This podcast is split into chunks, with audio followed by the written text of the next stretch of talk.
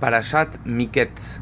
Estamos dos años después que Yosef fue encarcelado por haber una falsa acusación de querer estar con la esposa del faraón.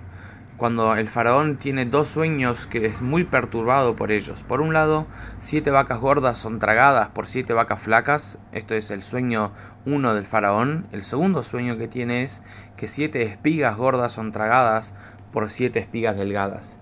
Este sueño se repite varias veces y el faraón está muy perturbado, ya que ningún intérprete de Egipto podía decirle qué realmente significaba.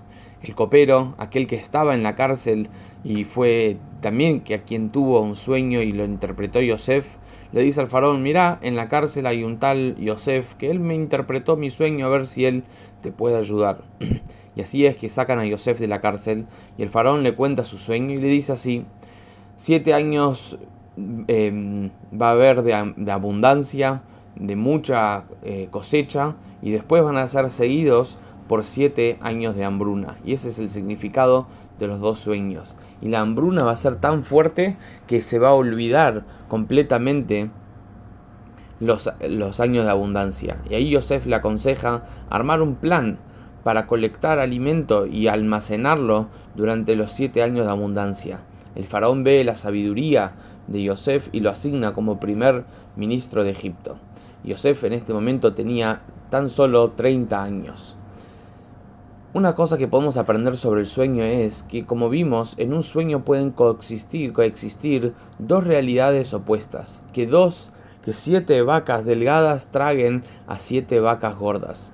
Y esa es la realidad que vivimos en, la época del exilio. En el exilio podemos ver como algo que no tiene valor y lo podemos considerar como algo, valor, como algo que tiene valor. A pesar que en realidad no es algo que tiene valor, eso es un sueño. El exilio que nosotros vivimos hoy, la falta de divinidad, eso es como un sueño. Cuando viene Mashiach, esa es la realidad que el pueblo judío vive. Cuando Yosef Avanza, Yosef se casa con la hija del faraón y tiene dos hijos, Menashe y Efraim. Y acá hay un mensaje muy interesante de por qué Yosef lo llamó así. Menashe viene de la palabra Nashani, que significa que el exilio lo hizo olvidar aparentemente de sus raíces y de sus valores y de la casa de su padre. De acá Yosef quería recordar constantemente quién es, por más que él estaba en Egipto, el lugar más bajo, de, divinidad en aquel momento, él, quería mantenerse conectado con la casa de sus padres. Ese es Menashe.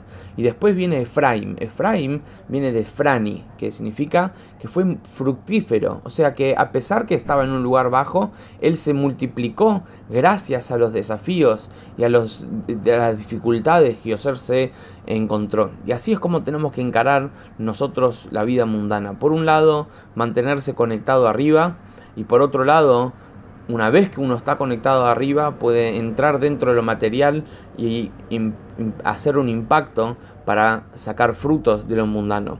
Comienza la hambruna, comienza los años de hambruna. Jacob manda a sus hijos, solo diez de sus hijos, faltaba Benjamín, a Egipto para comprar comida. Yosef de, de lejos lo reconoce, pero ellos no lo reconocen a Yosef.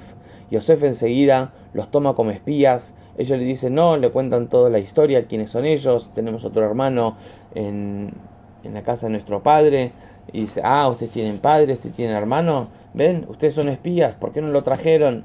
Y así es que los encarcela por tres días. Al tercer día, Yosef los deja salir y dice, uno se queda acá, hasta que traigan a su otro hermano el menor que ustedes dicen que tiene, y esa es la única manera que voy a comprobar que de hecho no son espías.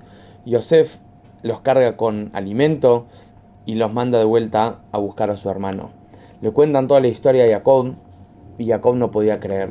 Jacob ya había perdido un hijo, a su criterio no sabía que Yosef estaba vivo y ahora tiene miedo de mandar a Benjamín, anda a saber que él también iba a, perderse ya que Yosef y Benjamín eran los dos hijos que Jacob tuvo de su esposa que él más quería, que era Rachel. Yehuda, el hermano más grande, más poderoso, se hace responsable y le dice a Yosef, su, a Jacob, perdón, que él se iba a encargar que todo salga bien y que vuelva en paz. Yosef los ve que está llegando, preparan una comida. Enseguida que Yosef ve a su hermano Binyamin, que hace más de 20 años no se veían, Yosef se larga a llorar. Y, fue, y a esto fue a escondidas. Yosef se lava la cara y vuelve a encontrarse con su hermano. Y así es que él les dice, bueno, ustedes vienen a comer, eh, vienen a buscar comida, yo les voy a dar. Yosef los carga con canastos de comida, pero en, la, en el canasto de Binyamin, Yosef manda a colocar una copa. Cuando ellos parten, ya están en camino volviendo a su casa, Yosef manda a sus guardias para que vayan a revisar los canastos y así es que encontraron un canasto, que encontraron la copa de Yosef en el canasto de Binyamin y dice, ¿cómo ustedes pagan mal por todo el bien que el eh, Yosef les hizo? Por lo tanto, todos deben volver a, a Egipto para enfrentar a Yosef. Y ahí está toda la familia en, crisis. Yosef ya había faltado, ahora encontraron que estaba el la copa en el canasto de Binyamin y, y, sabían que esto iba a causar mucha angustia en Jacob. Y esta historia sigue la para allá de la semana que viene. Shabbat Shalom y Hanukkah Sameach.